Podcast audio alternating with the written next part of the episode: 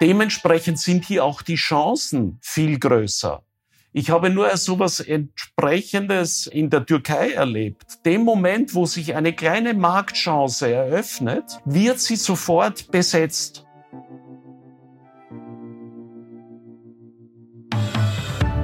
Ja, munter bleiben und nicht schlafen heißt das also, wenn man in Polen erfolgreich sein möchte, weil sonst ist schon wer anderer da. Und damit willkommen zu einer neuen Folge von Austria ist überall zum Export-Podcast der Außenwirtschaft Austria. Bevor wir losstarten, muss ich aber noch ganz kurz etwas loswerden, denn es ist was Fantastisches passiert, wie ich finde. Austria ist überall hat bei über 1300 Podcasts beim Ö3 Podcast Award den hervorragenden 12. Platz belegt. Und das ist ja ein tolles Ergebnis, muss ich ehrlicherweise sagen. Und dafür ein herzliches Danke von mir und auch von der Außenwirtschaft Austria für deine Unterstützung, für deine treue Begleitung auf unseren Reisen. Und das motiviert natürlich wahnsinnig. Und mit dieser Motivation geht es auch heute in unser neues Land. Es geht nach Polen heute, genauer gesagt nach Warschau, zum Exportexperten und WKÖ-Wirtschaftsdelegierten Konstantin Beckos. Und mit Konstantin spreche ich in dieser Folge über einen vorzüglichen Produzenten aus der Nachbarschaft.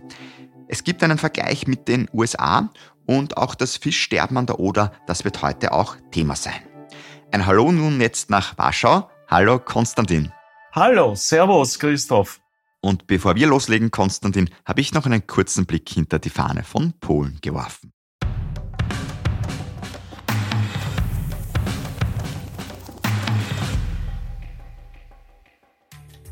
Dass viele Polinnen und Polen zu besonderen Anlässen gerne Wodka trinken, ist durchwegs bekannt. Jedoch, dass eine der exquisitesten und in Polen sehr beliebten Wodka-Sorten in Österreich produziert wird, das überrascht dann schon mehr. Denn die Fabriken der polnischen Wodka-Marke Baczewski wurden im Zweiten Weltkrieg bei Lemberg zerstört und wurden dann später nach Wien verlegt. Wie durch ein Wunder sind die alten Rezepte erhalten geblieben und so können sich die Polinnen und Polen heute noch das ein oder andere Stamperl gönnen. Dass man mit dem Konsum vorsichtig umgehen sollte, ist wohl klar, denn am Ende dankt es einem die Gesundheit. Apropos Gesundheit, diese unterstützt auch eine Erfindung des Polen Jan Stepanek, der eine hervorragende Idee hatte. Denn die Entwicklung von der kugelsicheren Weste geht auf ihn zurück.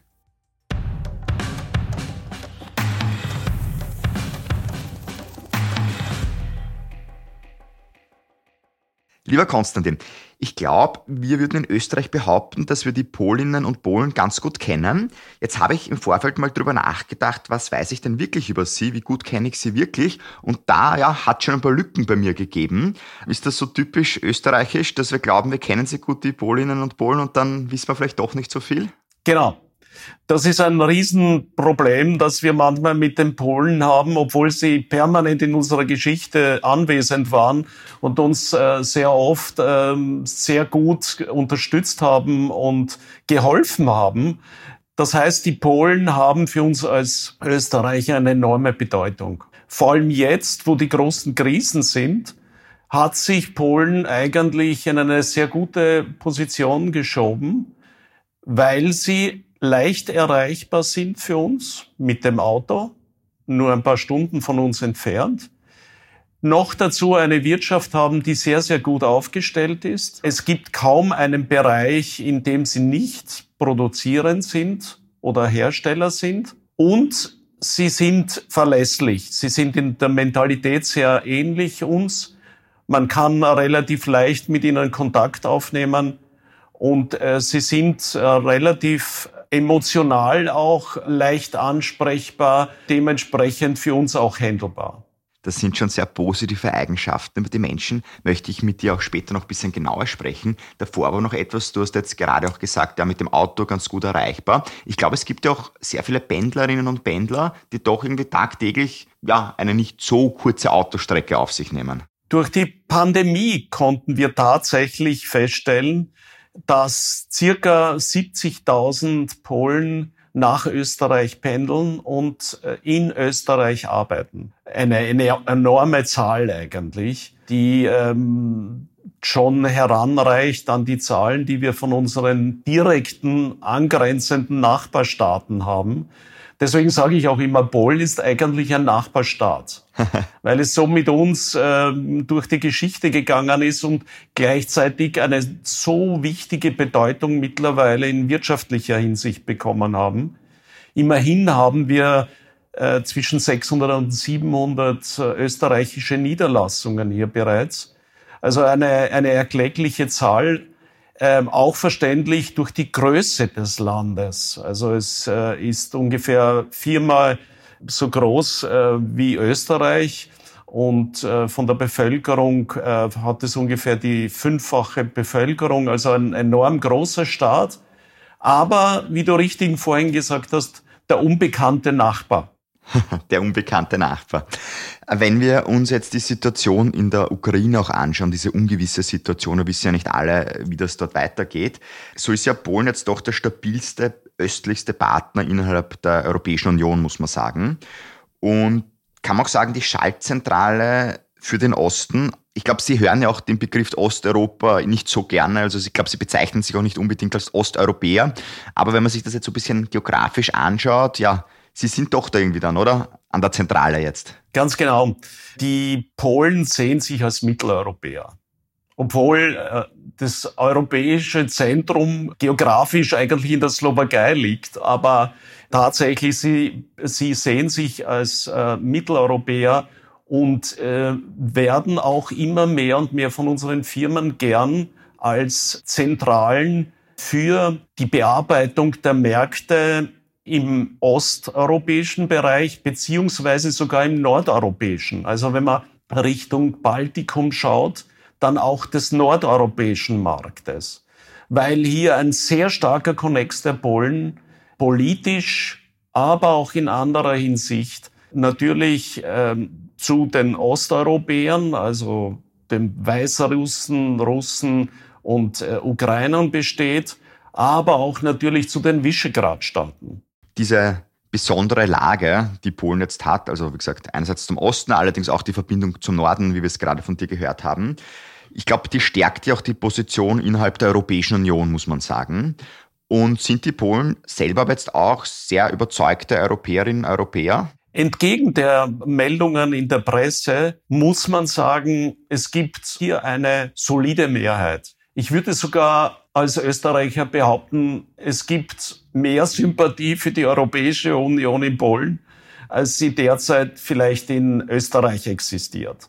Die Polen sind allerdings durch die Politik äh, im Moment dahingehend sehr stark getrieben, immer wieder ihre nationalen Felder zu besetzen und äh, möchten immer wieder, überhaupt wenn es in Gefahr kommt, dass durch eine vielleicht leicht höhere Institution ihr Nationalbewusstsein in Frage gestellt wird, also wenn es zu europäischen Bestimmungen kommt, dann würden sie gerne zeigen, na, da gibt es ja noch die Polen, die diese Bestimmungen äh, selbst haben und, äh, und wir haben eine eigene Sicht auf das Recht und wir wollen das Recht in unserem Land auch selbst bestimmen.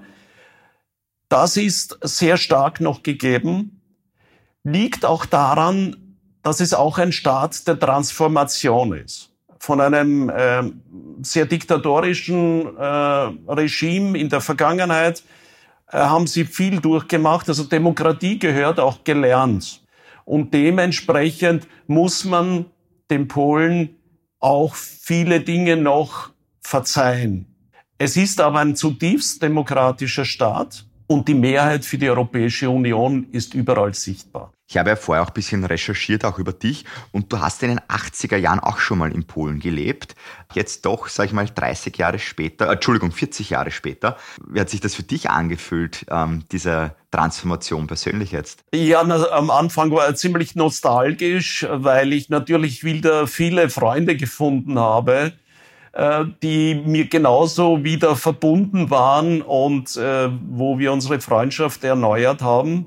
Aber das Land hat sich natürlich in diesen 34, 35 Jahren enorm verändert. Aus einem äh, damals ähm, sehr ärmlichen Land. Ich erinnere mich die Fahrt äh, nach Warschau. Äh, die Stadt war total dunkel ja, überhaupt äh, in der Nacht, hat sich daraus eine helle, moderne, mit Hochhäusern besetzte Metropole entwickelt. Und dementsprechend ist das ganze Land modernst erschlossen. Ich würde sogar sagen, die Infrastruktur ist absolut äh, konkurrenzfähig zu Österreich. Dazu hat auch die Europäische Union sehr stark und damit auch Österreich sehr stark beigetragen. Aber ein modernes Land, das unheimlich viele Chancen bietet. Und dementsprechend kann man, also beobachte auch ich selbst, hier immer wieder einen Bezug aufgrund der Größe des Landes erkennen zu vielleicht den Vereinigten Staaten, wo es ziemlich große Landflächen gibt und die Menschen selbst, die darin leben, etwas noch großzügiger mit Land und Ressourcen umgehen. Dementsprechend sind hier auch die Chancen viel größer.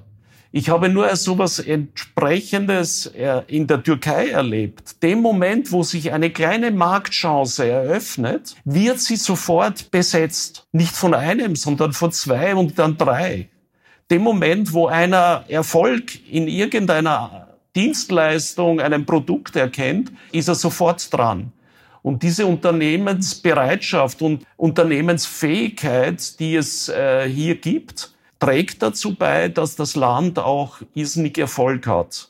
Man sieht, wenn man in der Früh mit dem Auto fährt, deswegen fühle ich mich manchmal, wenn ich in Österreich bin, äh, ziemlich verletzt, wenn jemand sagt, fahren Sie nach Polen, damit Sie dort wieder Ihr Auto wiederfinden. Tatsächlich stehst du heute im Stau mit Luxuskarossen. Ja, also neben dir und hinter dir sind die europäischen Luxuskarossen. Also der Erfolg wird hier gezeigt nach außen hin. Und sie sind stolz darauf und sie wollen Erfolg haben. Und das ist das äh, Unglaubliche, das hier dem Land so geholfen hat, dass sie fast ein polnisches, europäisches Wunder hier hingelegt haben in den letzten Jahren. Das waren jetzt schöne Worte von dir. Ähm, bleiben wir jetzt gleich beim Markt und bei den Chancen, die es dort gibt und gehen wir da jetzt ein bisschen tiefer noch rein. Wenn wir uns jetzt diesen Markt anschauen in Polen, ja, was entdecken wir denn da? Wo sind denn große Bereiche, wo du sagst, da gibt es viele Chancen, die funktionieren wunderbar, aktuell schon oder vielleicht kommen jetzt in Zukunft? Natürlich kann Polen sehr viele der Bedürfnisse, gerade was die Zulieferung betrifft, erfüllen. Wir sind alle gern in die Ferne gegangen, konkurrenzfähig natürlich in China und Asien, aber diese Märkte werden auch zusehends schwieriger beziehungsweise aufgrund der Lieferkettenprobleme gerade während der Pandemie, haben uns erkennen lassen, dass es hier einen ganz vorzüglichen Produzenten in der Nachbarschaft gibt. Und dadurch, dass das Land eben sehr, sehr groß ist, über eigene Rohstoffe verfügt, ist hier im Land auch eine relativ große industrielle Struktur vorhanden. Also ich äh, wüsste nicht, in welchem Bereich Polen schwach wäre, außer in Technologie, die wir natürlich aufgrund äh, auch unserer Vergangenheit und unserer Entwicklung weitaus mehr in den Vordergrund geschoben haben und durch unsere Forschung und Entwicklung zur Spitze getrieben haben. Und das genau benötigt das Land, Polen hier. Das heißt, so technologisch so stark zu werden wie Österreich sozusagen. Genau. Beziehungsweise ein Riesenproblem ist hier nach wie vor die Umwelt. Also der Umgang mit dem Abfall, den Emissionen. Ich erinnere hier nur an das Problem äh, an der Oder, das Fischsterben, das wir dort hatten. Da benötigt Polen enorme Ressourcen und da haben sie erkannt, dass wir dementsprechendes Know-how haben und sie schätzen das und wollen das in ihrem Land auch haben. Verständlicherweise natürlich. Ähm, ja, wenn wir uns die österreichischen Firmen da jetzt ein bisschen anschauen, wie wird der Markt dann jetzt genutzt im Moment? Sind es eher Firmen, die schon aktiv sind, die sagen, okay, Nearshoring, wir bauen noch aus, wir machen es noch größer? Oder sind es doch viele neue, die jetzt auch immer wieder kommen? Gibt es da so einen Trend, den du da erkennen kannst? Ähm, natürlich äh, habe ich diesen Trend. Ich war ja auch Wirtschaftsdelegierter in der Slowakei. Ich habe diesen Trend auch dort erkannt. Polen äh, ist hier natürlich weitaus schon fortgeschrittener als damals die Slowakei. Allerdings ist Polen noch nicht zu dieser Wichtigkeit aufgestiegen, äh, wie es die Slowakei für Österreich ist, als Zuliefermarkt. Das ist gerade im Werden. Es gibt hier sehr viele Firmen, die teilweise den Handel hier vorantreiben, die eine Repräsentation hier haben, die von hier aus die anderen angrenzenden Märkte und auch Polen betreiben. Aber das sind noch keine produzierenden Niederlassungen. Und das ist genau im Werden hier gerade. Und das ist eben der Effekt auch unter anderem, dass unsere Firmen hierher gehen und auch hier die Produktion zum Teil auslagern oder zurückbringen aus Asien oder China hierher, um hier für Österreich zu produzieren. So, das so ein paar Beispiele für uns, so welche Firmen gerade auch wirklich gut aktiv am Markt sind? Also wir haben äh, hier natürlich äh, die, die, die großen Holzfirmen. Meyer-Mellenhof ist, ist hier ganz äh, bekannt. Ähm, es ist die, äh, die Swarovski hier, es ist die Föstalpine hier. Also die, diese großen Firmen sind hier bereits, fertigen natürlich teilweise für den Markt, aber einige Produkte sind auch für Österreich bestimmt. Wenn wir uns auch ein bisschen kleinere Firmen anschauen oder auch Startups zum Beispiel, ist der Markt auch sehr interessant und spannend, vor allem wenn es natürlich um den Technologiebereich vermutlich geht. Der ist absolut dynamisch und äh, enorm interessant. Äh, gerade benachteiligte Regionen äh, hier, also besonders der Osten Polens, buttern sehr viel äh, Kapital in diesen Bereich, fördern den sehr stark. Und dort beginnen sich kleine Schwergewichte herauszubilden, wie zum Beispiel in Lublin, das hier östlich liegt, wo man nie annehmen würde, dass es dort höchst interessante neue Produkte von Startups gibt, die auch gerne nach Österreich kommen. Polen hat aufgrund seiner Größe natürlich ein unheimliches Gewicht in der Dynamik der Startup-Szene in ganz, in ganz Osteuropa. Und ähm, österreichische Firmen investieren auch teilweise in diese Startups oder inkorporieren sie dann, merchen sie in ihre Firmen. Dieses Kooperieren, da ist es auch immer wichtig, dass dann die Chemie zwischen den Menschen passt. Ja, wenn wir uns jetzt die Polinnen und Polen so anschauen, vom Typ her, vom Mensch her, wie wirst du denn sie so charakterisieren? Das ist eine gute Mischung, ja. Am Anfang äh, hat man meistens bei den Polen äh, das Gefühl, dass sie schon langsam so Nordeuropäer sind. Also eine relativ kalte Maske. Aber unter dieser Maske schlägt eben ein, ein sehr starkes, emotional starkes Herz und äh, sie können sehr emotional sein. Und äh, das ist eben ein Asset, äh, das man gewinnen muss. Es ist unheimlich wichtig in Polen, dass man einen persönlichen Kontakt zu den Polinnen und Polen aufbaut. Das heißt, trotz Pandemie und trotz äh, den technischen Möglichkeiten, die wir heute haben, ist es unheimlich wichtig, diesen emotionalen Kontakt zu seinen Geschäftspartnern aufzubauen. Polen kommen auch wahnsinnig gern nach Österreich. Also aber es ist wirklich wert, das Land kennenzulernen und die Produktionsmöglichkeiten hier kennenzulernen, beziehungsweise auch den technischen Standard hier kennenzulernen. Es ist äh, deswegen ähm, eine, eine wichtige Sache, dass man hier relativ bald eine emotionale Brücke aufbaut. Und das ist relativ leicht, weil wenn man nämlich den immanenten äh, polnischen Nationalismus kennt, können wir leicht aus der österreichischen Position heraus hervorstreichen, dass wir irrsinnig Polen schätzen, weil es ein Land der Heroes ist. Einerseits war es Sobieski, der uns aus einer ziemlich riskanten Position wieder gerettet hat. Es waren die großen Heroes Jan Pavel II., es war äh, Lech Wałęsa. Also ohne diese Persönlichkeiten aus Polen wäre es niemals zum Fall des Eisernen Vorhangs gekommen. Das zeigt aber gleichzeitig, wie stark hier dieser Widerstand war gegen den Kommunismus, aber natürlich auch gegen den übergroßen östlichen Partner. Und deswegen versteht man vielleicht auch, ich musste auch die ersten äh, Wochen hier miterleben, äh, wie der Ukraine-Konflikt begonnen hat. Die Leute waren stigmatisiert durch die jahrzehntelange Beherrschung. Und man hat das Gefühl gehabt, der Krieg geht auch hier in mhm. Polen los. Deswegen ist auch verständlich, warum Polen jetzt eine so wichtige Position in dieser Allianz für eine Demokratie in der Ukraine, wir haben ja immerhin über dreieinhalb Millionen Ukrainer hier im Land, einnimmt und hier verstärkt sich auch an vorderster Front einsetzt. Und einer natürlich, der auch den Krieg abscheulich findet, wie wir oder gefunden hätte, wäre sicher auch Papst Johannes Paul II. gewesen, der Papst, weil wir vorher über Heroes gesprochen haben. Ich glaube, oder ich kann mich noch erinnern, der war ja auch für sie, glaube ich, so was wie ein absoluter Nationalheld. Und sie sind auch ein extrem katholisches Land, die Polen. Sie sind ein, ein sehr katholisches Land. Ähm, allerdings ähm, ist zu erkennen, dass die Jugend sich langsam auch von der Kirche abkehrt. Es hängt auch natürlich ab, ob Stadt oder Land, da gibt es auch ein sehr starkes Gefälle. Aber äh, wie du eben sagst, äh, Jan Power ist nicht antastbar, ist der große Hero.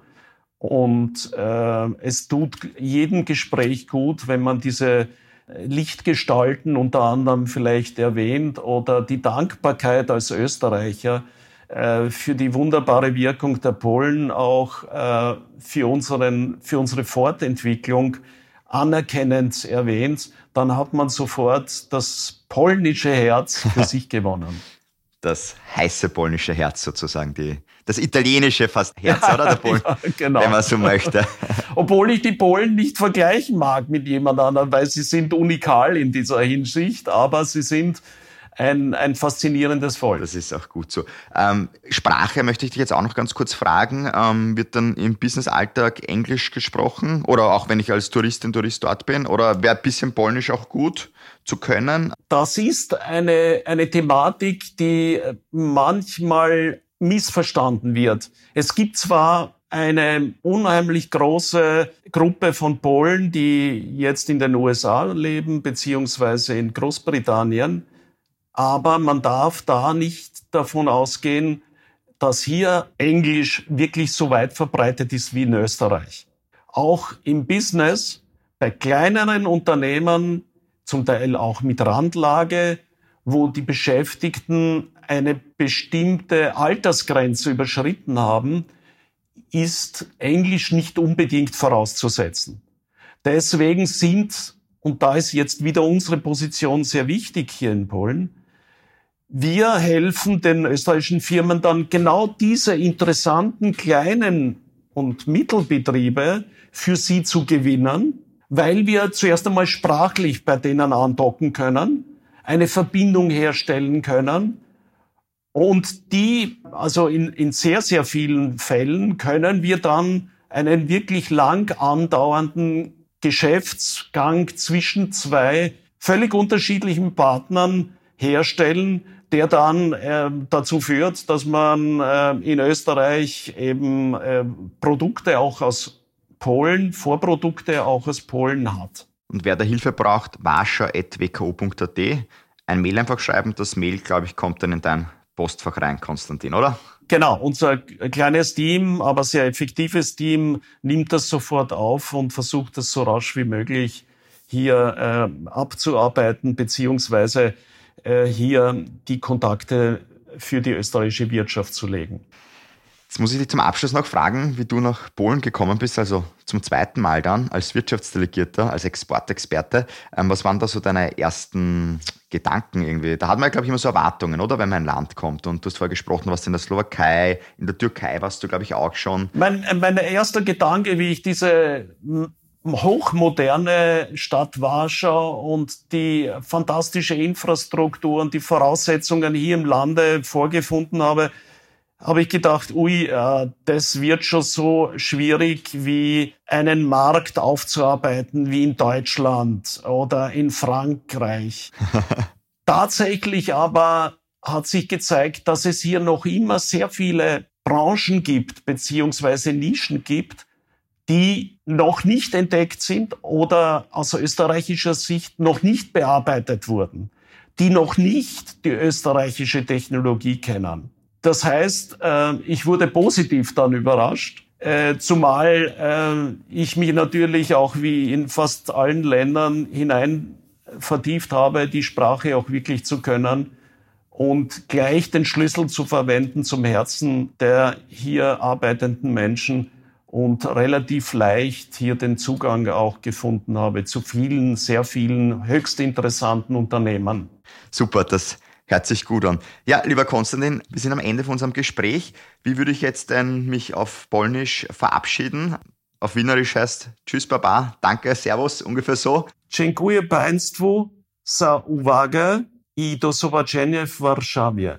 Das wäre die richtige Verabschiedung wenn man sehr, sehr ein schönes Gespräch geführt hat. Wunderbar.